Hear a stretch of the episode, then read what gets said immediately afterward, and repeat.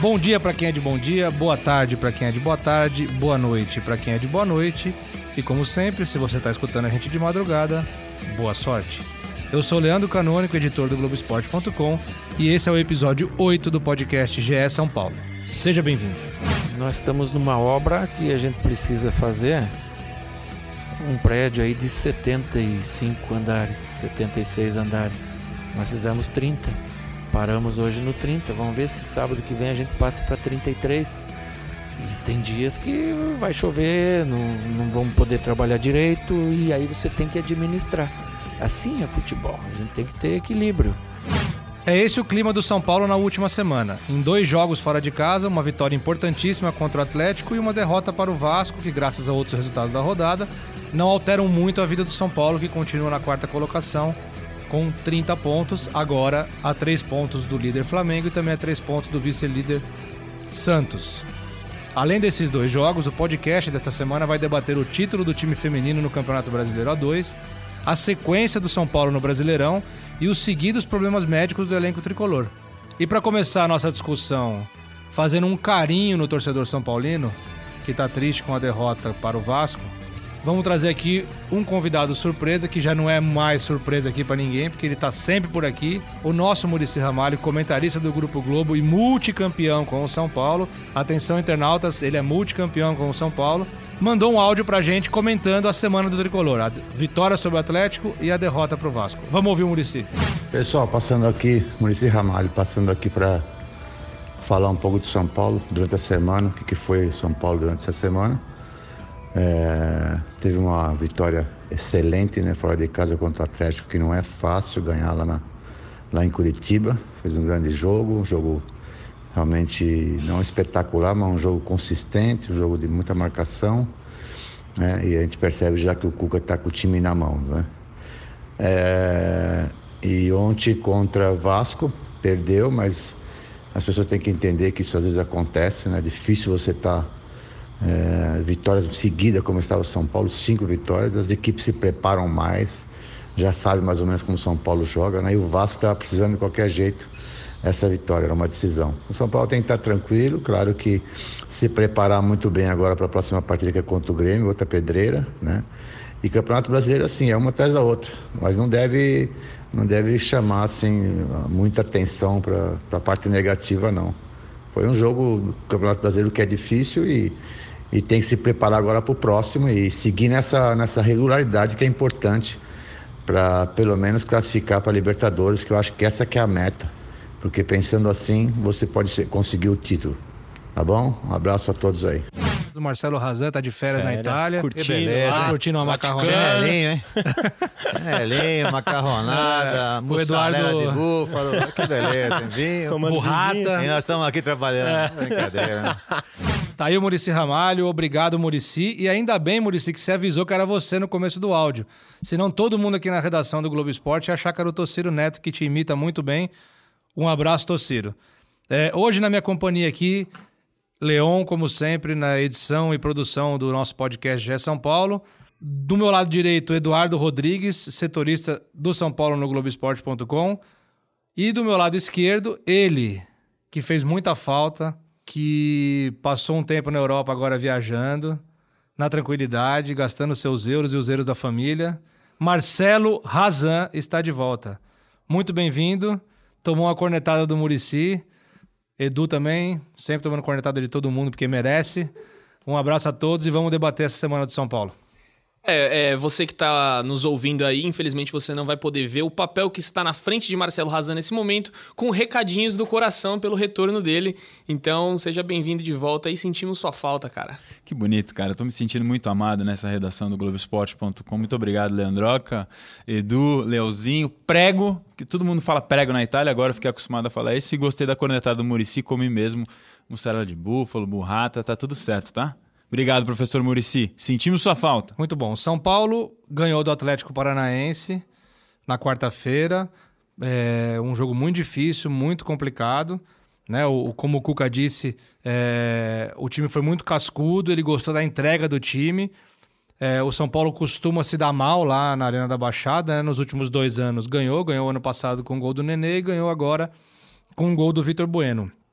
Um resultado muito bom que levou o São Paulo ao G4, a ficar dois pontos do líder Santos, né, no meio da semana passada, né, com o jogo com o complemento do jogo atrasado da 13 terceira rodada.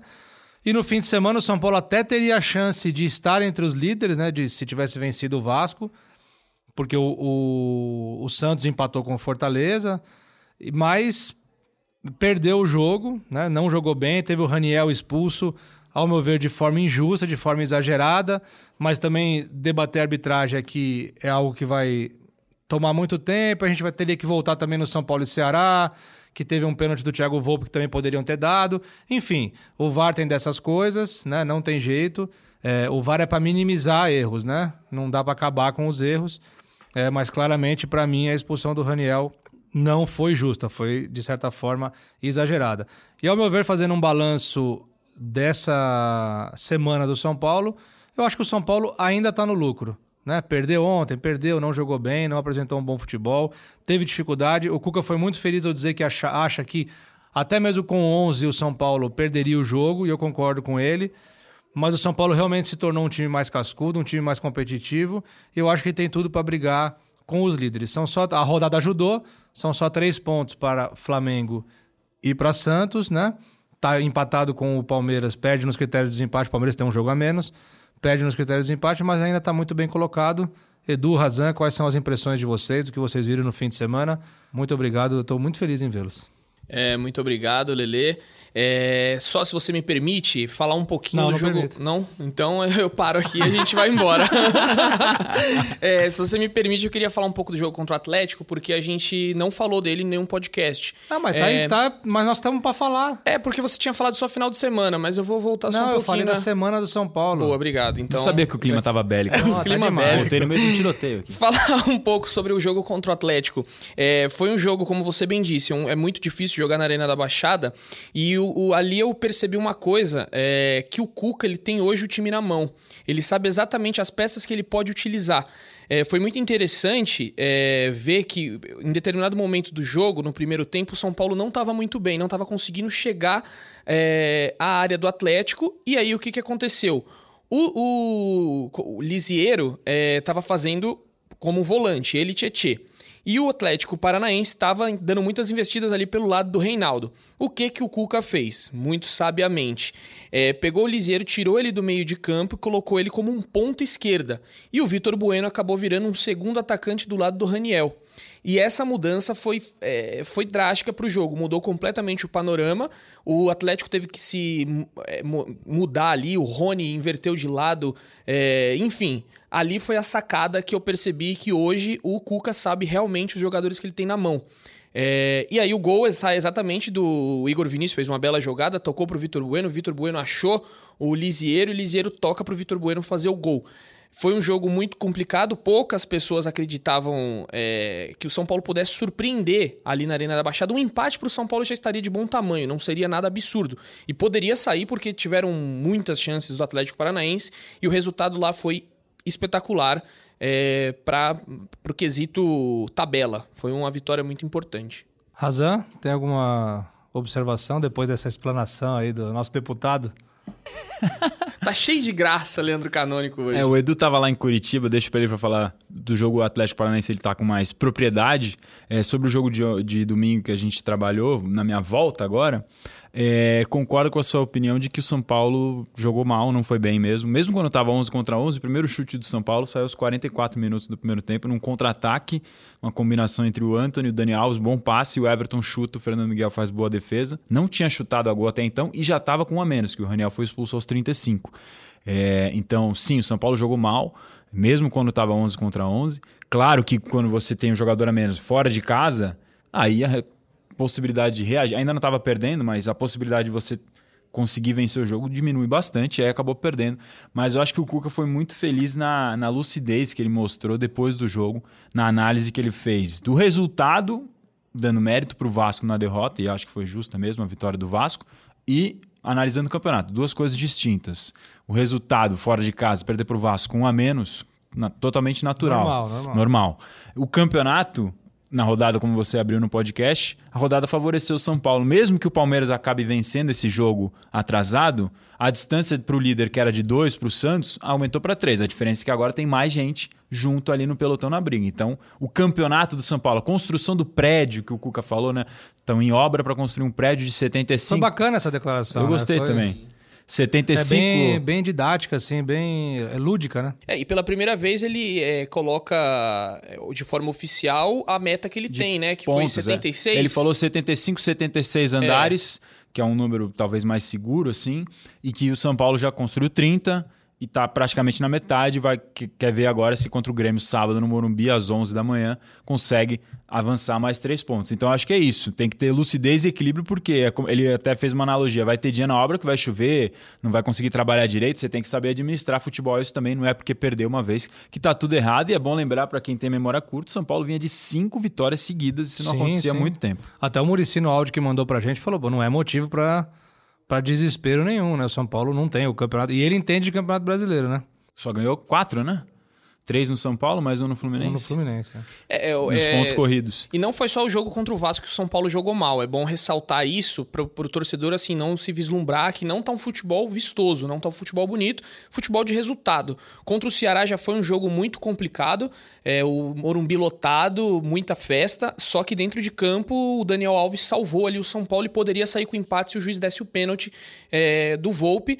Contra o Atlético Paranaense também não teve um, um jogo espetacular, foi um jogo muito Mas foi, pragmático. mas foi um jogo muito seguro do São Paulo. Foi seguro naquelas, porque o Marco Ruben podia muito bem ter empatado o jogo e o o Pedro Henrique também tiveram várias oportunidades do Sim, Atlético. mas defender faz parte do jogo de Não, futebol. defender São Paulo se defendeu bem, ué. Sim, defe- se defendeu é, dentro das, das características do, do time, mas não, não jogou bem. É, e, e contra o Vasco também não foi um Sim, jogo. mas quantas vezes o São Paulo não jogou bem nos últimos tempos e não e teve uma atuação Eu- eu insegura e não entendo, vencia? Entendo o seu ponto. É, se defender fora de casa também faz parte. E o São Paulo se defendeu muito bem. O São Paulo foi campeão do mundo em 2005 se defendendo. pô. Eu acho que alguns jogadores ainda tão, não estão conseguindo desempenhar o melhor futebol. Você vê o Anthony. O Anthony, quanto tempo que ele não faz um jogo bom? Acho que o São Paulo tem alguns jogadores ainda que precisam se encaixar ali. A zaga tá, tá muito bem, apesar dos dois gols sofridos contra o Vasco. Os laterais cresceram O demais. Anderson Martins foi mal ontem. Foi, isso mal. foi. Ele Foi, muito, mal. bem contra Concordo, o foi Ceará, mal, foi, foi mal. muito bem contra E- o Atlético Paranaense, mas ontem ele foi muito Foi mal. mal. Deu uma solada lá que foi até mais, é, vamos dizer assim, perigosa do que a do Raniel. Podia ter quebrado o pé do, do adversário. E, e os laterais, só para falar do- dos jogadores que cresceram, a, lateral do São Paulo hoje tá bem servida. É, o Reinaldo, a gente vai falar até mais do Reinaldo mais pra frente, cresceu muito no São Paulo. O Igor Vinícius jogando muito. Juan Fran também deixou a desejar contra o É, Vasco. ontem eu não gostei do Ranfran, não. Não o foi bem. Thales deu trabalho, né? O Thales deu muito, 17 anos, menino bom, e o Juan Fran sofreu ali. Sofreu. Teve que correr. O Anderson Martins teve trabalho também. O Marrone girou em cima da marcação dele uma bola no primeiro tempo. Chuta muito perigoso, a bola sai. É, nos dois gols, no primeiro gol ele não consegue chegar. No segundo, ele é atraído pela marcação na primeira trave. E aí o, o Felipe Bastos aparece num clarão dentro da grande área do São Paulo. Ninguém, ninguém. Ele aparece totalmente livre. Tem quatro ou três jogadores em volta só olhando. É, de fato, não foi uma boa partida do Anderson Martins. E, e como eu não vim acompanhando as notícias, mas me surpreendeu até de certa forma ver o Bruno Alves fora do time. Tava sem internet na Itália? É, tava com, mas a gente Ah, preferiu dar uma Tem que desligada. Férias, Aquele né? modo avião, né? Prego. E, Prego. e mas o Bruno Alves era um cara assim unanimidade. Até posso- o Edu pode até falar por que, que o Bruno Alves perdeu a vaga. Eu confesso que pra mim foi uma surpresa. O Anderson Martins, nos dois jogos que ele fez, ele jogou contra Ceará e contra o Atlético Paranaense. É, Um- num- no primeiro ele substituiu o Arboleda, O Arboleda. suspenso, depois o Bruno Alves suspenso. Exato, e nesses dois jogos ele foi muito bem. E é, a comissão técnica anali- analisou que o Anderson Martins poderia ser importante por, por jogar no São Januário, em São Januário. Contra o Atlético. Paranaense, o Até William foi Farias. pela torcida. Exato, o William Farias entrou no jogo contra o Atlético Paranaense e muita gente questionou. O Cuca, o Cuca falou até na coletiva, por que, que você colocou o William Farias? Ele falou porque ele jogou no Curitiba e conhece muito bem a arena. Foi a explicação do Cuca. Vocês acham que isso faz a diferença mesmo? É, eu não. Depende. Eu acho que no caso da Arena, especificamente por ser um gramado sintético e que é diferente dos outros estádios, É. talvez possa fazer, Verdade. porque é difícil realmente jogar. Os times daqui jogam uma vez por ano lá e você não vai lembrar como é que foi a última partida. O William Farias estava mais, talvez nesse caso específico, acho que pode ajudar. E aí pode ser isso.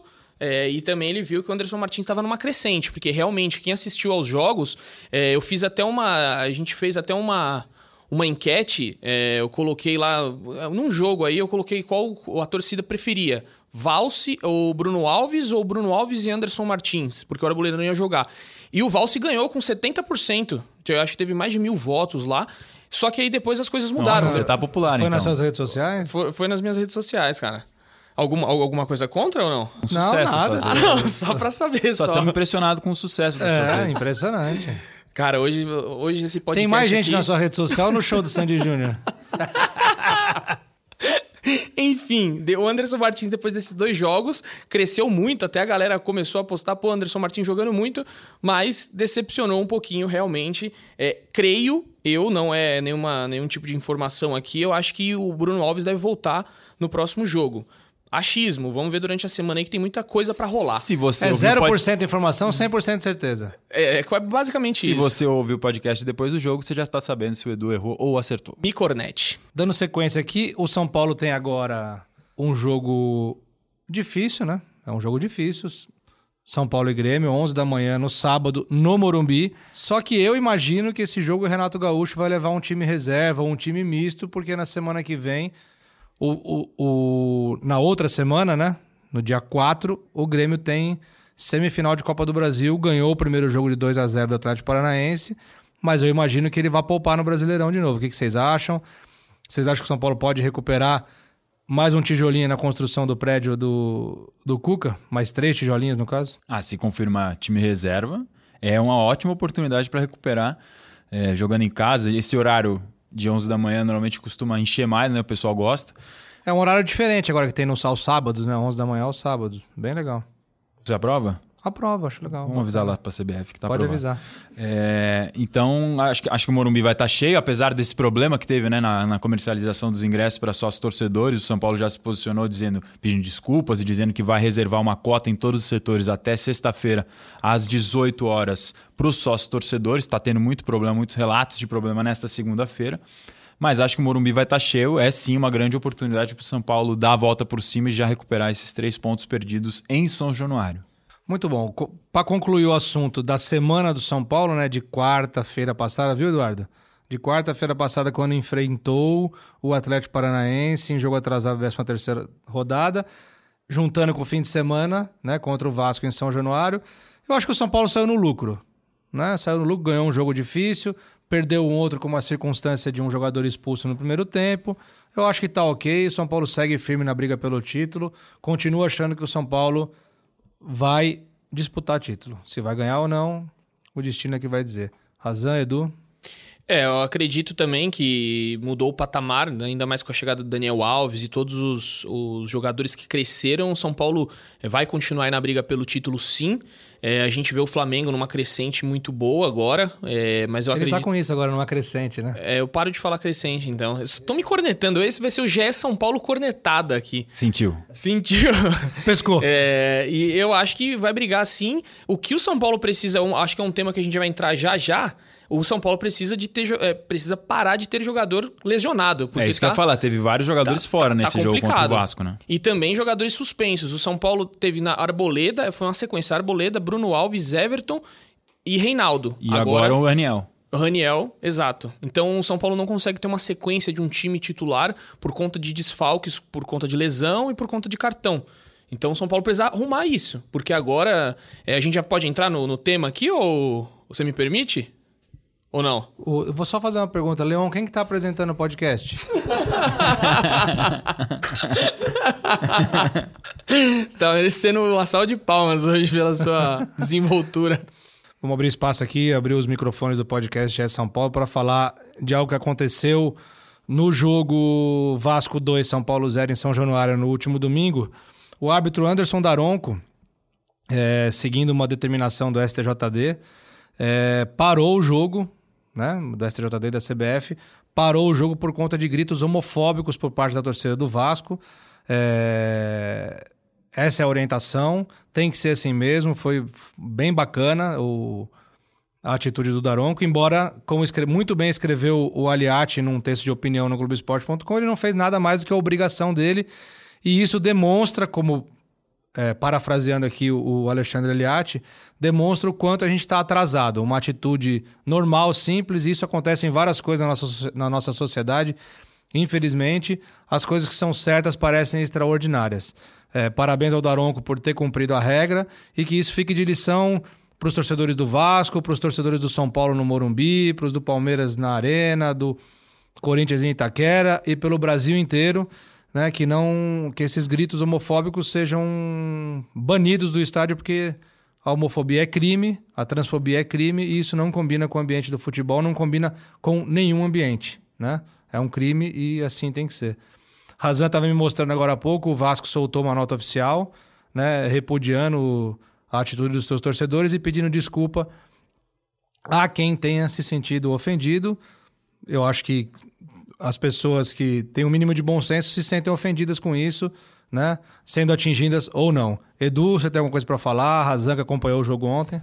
Ah, é, eu, eu assino embaixo no que você disse. Eu acho que não cabe mais. Na verdade, nunca devia é, ter, ter existido isso um dia. Infelizmente, já que nós vivemos na sociedade que tem isso, é, eu achei a atitude louvável. É, tem mesmo que perder ponto por conta disso, porque o respeito acima de tudo, quem tá ali tá para acompanhar seu time do coração, não para ser hostilizado, e nem no estádio de futebol, nem em lugar nenhum isso deveria acontecer.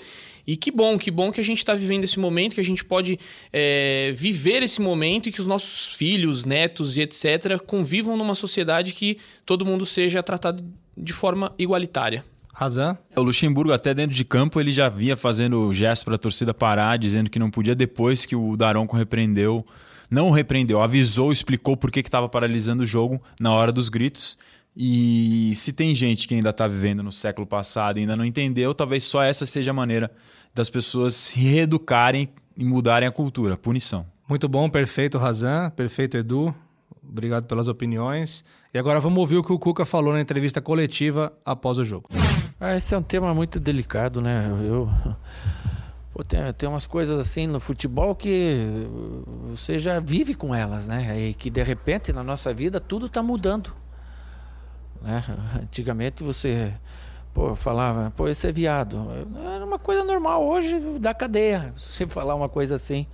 E esses cânticos, assim, começou lá no México, acho que, né? Que os caras falam, puto, quando o goleiro bate o tiro de meta. Está sendo corrigido, né? Mas foi corrigida tanta coisa que eu tenho esperança que isso seja corrigido também. E quem diria que um dia a gente ia ver um bar que não pode fumar. Antigamente todo mundo fumava, até no avião. Eu não acreditava que ia vingar, vingou.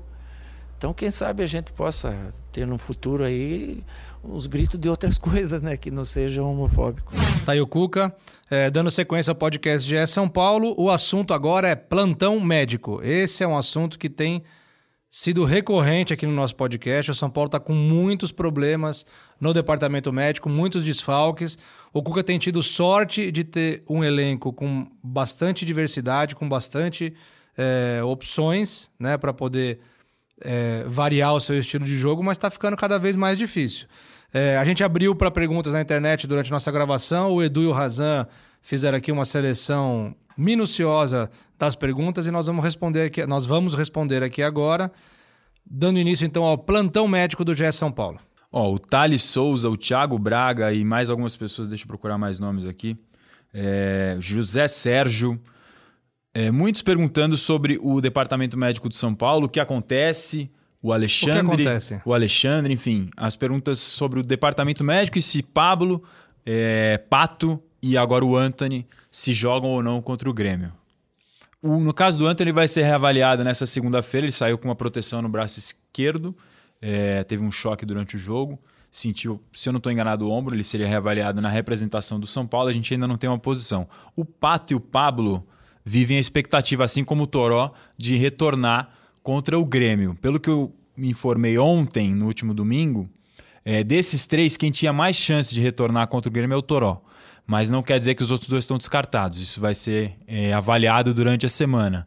É, o Edu estava acompanhando nas últimas semanas, pode dizer com mais precisão em relação ao Pablo, Pato e o Toró, Qual que era a expectativa do São Paulo para esses três, Edu? É, o Pato é, foi uma pancada sofrida no jogo contra o Santos. É, acho que quase ninguém eh, lembra que pancada foi essa, porque o Pato foi substituído, mas eh, não apresentou nenhum tipo de, de dor durante o jogo. E essa pancada é o treino de segunda e terça dessa semana que posterior ao do, do jogo contra o Santos. É, o, o, treino de segunda foi fechado, é, os jogadores tiveram folga. Na terça-feira foi só 15 minutos e só os reservas foram a campo. E a gente não viu o Pato. E o São Paulo informa que o Pato já não tinha ido a campo nem na segunda nem na terça. E na quarta-feira, para nossa surpresa, o Pato não apareceu. O São Paulo falou: é só dor muscular. Beleza? Então a gente ficou naquela expectativa do Pato já jogar no jogo seguinte. Só que o Pato não jogou. E aí foi passando a semana, o Pato não treinou de novo, não treinou de novo, não jogou contra o Atlético, e aí surgiu a história que o Pato, na verdade, é, ocasionou um edema na parte, na região perto do nervo ciático, decorrente dessa pancada. Então o São Paulo ele é, começou com uma coisa pequena e a coisa já aumentou, igual o Pablo. Acho que você vai lembrar bem, o Pablo. Que era panturrilha e acabou virando uma cirurgia. Uma cirurgia. Para retirada de um cisto na coluna lombar. Exato. E o departamento médico do São Paulo tá, tá, tá isso. Muitas vezes a gente acha que é uma coisa simples, acha que vai voltar logo e não vai. É, o Pato foi um caso desse. Até é, o Leandro... Lembrando também que o Hernanes está machucado, né? O Hernanes também, esquecer. só que o Hernanes é, é, coisa de 60 dias. O Hernanes é o mais distante aí é, para retornar. É, então é isso, o Pato fica essa incógnita, ele fez piscina durante a semana passada inteira, é, do lado do Pablo, e não tem uma, é uma, uma pena, data. Uma pena para o São Paulo e para o próprio Pato, depois da atuação que ele teve contra o Santos na vitória por 3 a 2 fez dois gols. É uma pena para ele e para o São Paulo ter se machucado nesse momento. Totalmente. Assim como o Pablo. O Pablo já começou a correr no gramado, é, já está fazendo uma espécie de transição. Creio que essa semana ele já faz essa transição e pode voltar contra, contra o Grêmio. Não, não vejo nenhum empecilho, até porque ele já fez um, aquele treino com bola, treino com fisioterapia. E no outro caso, o Toró. O Toró foi um pequeno estiramento na, na coxa esquerda.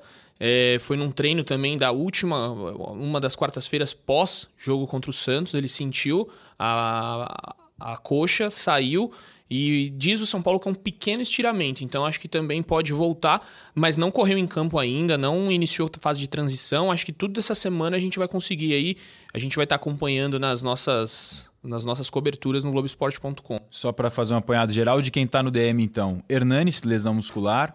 Pablo com lesão no tornozelo, o Rojas, que teve novamente um problema no cirúrgico, fazer uma outra cirurgia, uma outra né? cirurgia no joelho, né? O Pato com essa pancada na coxa que o Edu já explicou que virou um edema e o Toró com esse pequeno estiramento. Esses foram os desfalques contra o Vasco, acrescentando agora o Raniel, que também está suspenso contra o Grêmio, mas o Reinaldo volta, cumpriu suspensão. E o Anthony, que também pode entrar aí nesse. O Anthony, nesse dúvida, grupo. a gente vai ver ao longo da semana essa reavaliação, então, se vai possibilidade ser alguma coisa de, Possibilidade de sete desfalques. Muita coisa. Né? Hernanes, Pablo. O Rojas dá de seis, vai. O Rojas não tá contando mais, né? Porque ele já tá fora há muito tempo. Então, Hernanes, Pablo, Pato, Toró. E Raniel. Raniel e Anthony, né? Se quiser incluir um a mais, porque faz parte do elenco, tem o Lucas Perry, que fez uma artroscopia no joelho. Mas só para registrar, tem muita gente realmente perguntando sobre o DM, o Marcel Costa, é, várias pessoas perguntando do Pato, do Pablo, do Anthony se joga, o arroba I know a 100, não sei como é que se pronuncia isso aqui. É, o arroba Charlie De Morgan perguntando sobre o DM, preparação física. Lembrando que o Carlinhos Neves saiu do São Paulo durante esse ano, né? pediu demissão antes da parada para a Copa América. Enfim, muitos torcedores do São Paulo questionando é, ou a demora para os jogadores voltarem ou e também o número, a quantidade de lesões no ano. A gente já fez uma reportagem nesse ano mostrando que o São Paulo, em dado momento da temporada, liderava o número de problemas por desfalques médicos na Série A. Isso é preocupante porque o São Paulo conseguiu montar um elenco competitivo, né? um elenco com volto a repetir, como diria Murici, um elenco com bastante, com muitas opções para o Cuca trabalhar vários estilos de jogo, mas se o departamento médico tiver cheio, complica mais pro Cuca. né? É, eu acho que só uma, uma coisa aqui, só para finalizar esse assunto, eu acho que o São Paulo tinha que ser um pouco mais transparente nessa, nesse caso de DM. Eu sinto que o São Paulo tem muito receio de, de informar, até os, os próprios jornalistas, e o, o torcedor pede o que está acontecendo. Então fica aí só o meu registro de ser um pouco mais transparente em, em tempo de retorno, é, o que realmente aconteceu. Pô, o Pato era, era uma dor muscular, já virou um edema, o cara já tá três jogos. É muita coisa três jogos para uma dor muscular. E o São Paulo nunca informava o que estava acontecendo. Então fica só meu registro aí. O Guilherme Fogaroli falou exatamente isso que o Edu tá falando. O que acontece com o DM de São Paulo que demora tanto para recuperar atleta? Acham correto não divulgar prazos de retorno como outras equipes fazem? O Edu acabou de falar já a opinião dele, respondendo também para o Guilherme. Muito bom, e como diria Rogerinho do Engado, choque de cultura show, Sou fã. tá certa a indignação. Eu fico aqui, falo é que vocês não têm noção do que é isso aqui. A gente tá gravando, estamos com o nosso roteiro, cada roteiro tem uma mensagenzinha para cada um de motivação, um, um trabalho aqui em, em parceria com o RH, né? Uma motivação, um coraçãozinho, um negócio assim. Mas o Leão dá cada olhada, meu, e ele fica assim, 20, 30, 31, 31 e meio. É a tesourinha, né? Nossa senhora, cara. E eu fico com medo, cara. Complicado. Né? Complicado trabalhar sob pressão. Você tá vendo um pouquinho do que é o futebol, cara. Mas É vamos lá, agora que tem notícia boa do futebol feminino. O São Paulo, no fim de semana, foi campeão brasileiro A2. Sobe o hino! Então, sobe o hino.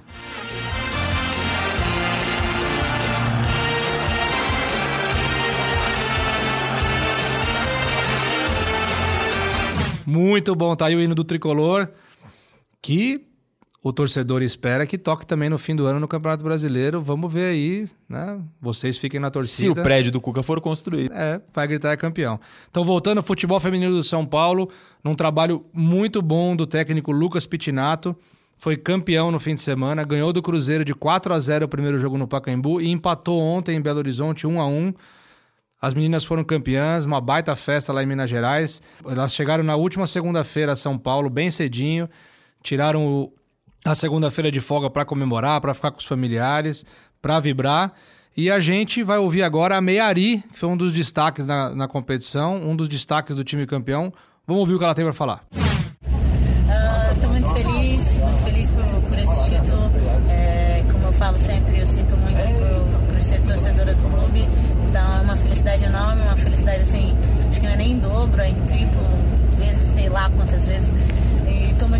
Mas acho que é para coroar um, um trabalho de um grupo que está sempre ali no dia a dia lutando. E estou muito feliz. Agora é pensar na, na Série A1, né? Vamos ver como que vai ser ano que vem mas acho que o São Paulo chega forte em qualquer competição que chegar. Além do da 1 também tem o Paulista ainda para terminar no segundo semestre e a gente vai, vai atrás dos dois títulos, mas a princípio é nosso, estamos felizes. Show de bola Ari, parabéns pelo título, parabéns pa- para todas as meninas do São Paulo. Mande um abraço para todas e muito sucesso para vocês. A gente sabe o quanto o futebol feminino ainda precisa crescer no país para ter igualdade, para ter as mesmas condições de todos os outros homens que disputam o futebol. É, a gente torce muito por vocês. O podcast GE São Paulo, o Edu, o Razão, o Leão aqui e todos nós aqui do Globo Esporte mandamos um forte e carinhoso abraço para vocês e que, as conquistas, que essa conquista seja apenas a, a primeira de muitas de vocês. E o Edu bem lembrou aqui, a seleção brasileira feminina de futebol, convocada na semana passada, tem uma São Paulina, Iaiá, ela foi convocada há 17 anos, um dos destaques também desse time que foi campeão no último domingo contra o Cruzeiro. A seleção brasileira feminina treina no CT do São Paulo para um, amisto... para um torneio internacional, né, um torneio de amistosos, um quadrangular internacional, que vai acontecer no próximo fim de semana, no fim dessa semana, entrando no fim de semana no Pacaembu. Né? E hoje o Raí, diretor executivo de futebol, é, recebeu no CT um pouco antes do treino, né? A técnica da seleção brasileira feminina. Fala um pouquinho mais disso, Edu. É a Pia Sandhage. Não sei se minha pronúncia tá boa, mas Ela substituiu o Vadão depois da Copa do Mundo, né? O Exatamente. Brasil foi eliminado pela, pela França nas oitavas de final. uma grata surpresa, uma técnica de renome no, no futebol feminino. E o Raí entregou a camisa 10 para ela, a camisa 10 que pertence ao Daniel Alves. É, entregou para Yari, Pia. E Ari, exatamente, Ari camisa 10 do, do time. É, a seleção vai treinar lá durante essa semana, inclusive na segunda-feira, né? Segunda-feira, se você está ouvindo na terça ou na quarta, o, a seleção treinou simultaneamente com São Paulo. São Paulo treina às quatro, treinou às quatro na segunda, e a seleção vai treinar às quatro também num campo do lado. Então, estare, teremos Ana Canhedo lá para cobrir a seleção brasileira, enquanto Marcelo Razan cobriu o tricolor. Grande Ana Canhedo, um abraço, Ana. Tem ótimas indicações de filmes. Sua pronúncia foi boa, só não foi tão boa quanto a de Leandro Canônico no técnico Lucas Pitinato. Ele tá meio prego também. É que o, o C dobrado aqui é. É diferente, né? É diferente. Tá aí, muito obrigado, Razan. Muito obrigado, Edu. Obrigado, Leon. É, rapidinho, por favor, Eduardo. Eu tô com o controle na mão aqui. Eu trouxe o controle hoje da garagem lá de casa e eu aperto aqui para parar o Edu. Considerações finais. Considerações finais é que teremos mais uma, uma semana muito cheia aí de trabalho do São Paulo, de treinos. É, o São Paulo pode se recuperar contra o Grêmio. acredito muito na recuperação por conta do que a gente falou aqui, do Grêmio vir com um time reserva ou misto. Então acredito aí que o São Paulo está no caminho certo, está trilhando um caminho certo para brigar pelo título. Muito bom. Só um detalhe: a semana só não é cheia o dia que ela tiver seis dias ou cinco dias. Normalmente ela tem sete. Vai lá, Razan. Toma que é de graça.